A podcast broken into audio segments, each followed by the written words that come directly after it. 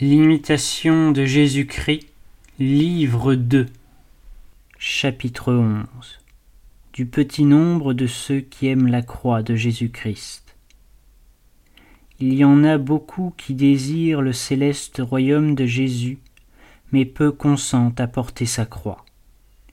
Beaucoup souhaitent ses consolations, mais peu aiment ses souffrances. Il trouve beaucoup de compagnons de sa table, mais peu de son abstinence. Tous veulent partager sa joie, mais peu veulent souffrir quelque chose pour lui. Plusieurs suivent Jésus jusqu'à la friction du pain, mais peu jusqu'à boire le calice de sa passion. Plusieurs admirent ses miracles, mais peu goûtent l'ignominie de sa croix. Plusieurs aiment Jésus pendant qu'il ne leur arrive aucune adversité. Plusieurs le louent et le bénissent tandis qu'ils reçoivent ses consolations. Mais si Jésus se cache et les délaisse un moment, ils tombent dans le murmure ou dans un excessif abattement. Mais ceux qui aiment Jésus pour Jésus, et non pour eux-mêmes, le bénissent dans toutes les tribulations et dans l'angoisse du cœur, comme dans les tribulations les plus douces et quand il ne voudrait jamais les consoler, toujours cependant il le louerait, toujours il lui rendrait grâce. Oh. Que ne peut l'amour de Jésus quand il est pur et sans aucun mélange d'amour ni d'intérêt propre? Ne sont-ce pas des mercenaires, ceux qui cherchent toujours des consolations? Ne prouvent-ils pas qu'ils s'aiment eux-mêmes plus que Jésus-Christ ceux qui pensent toujours à leur gain et à leur avantage.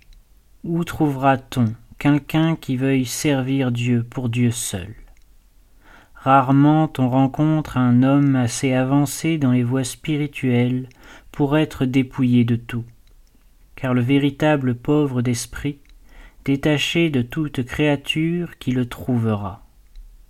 Il faut le chercher bien loin, et jusqu'aux extrémités de la terre. Si l'homme donne tout ce qu'il possède, ce n'est encore rien. S'il fait une grande pénitence, c'est peu encore. Et s'il embrasse toutes les sciences, il est encore loin.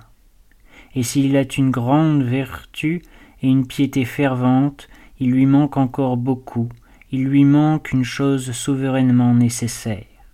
Qu'est-ce donc? C'est qu'après avoir tout quitté, il se quitte aussi lui-même et se dépouille entièrement de l'amour de soi.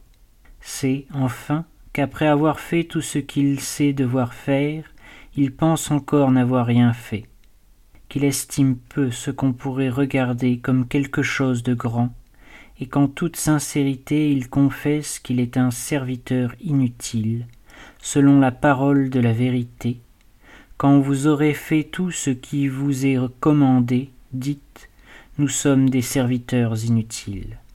Alors il sera vraiment pauvre et séparé de tout en esprit, et il pourra dire avec le prophète Oui, je suis pauvre et seul dans le monde.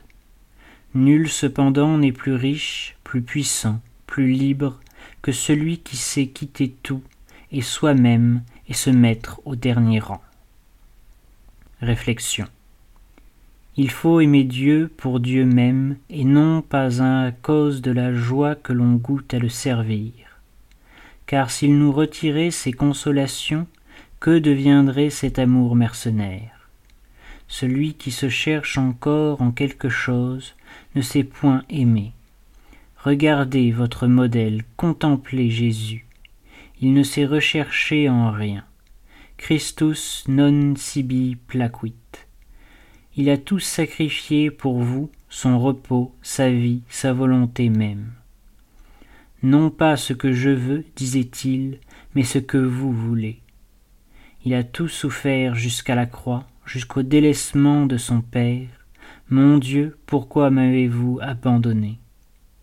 Entrons, à son exemple, dans cet esprit de sacrifice, et détachés désormais de tout intérêt propre, acceptons avec une égale sérénité les biens et les maux, les peines et les joies, en sorte que, n'ayant de pensée, de désir que ceux de Jésus, nous soyons consommés avec lui dans cette unité parfaite, que, près de quitter ce monde, il demandait pour nous à son Père comme le dernier et le plus grand de ses dons.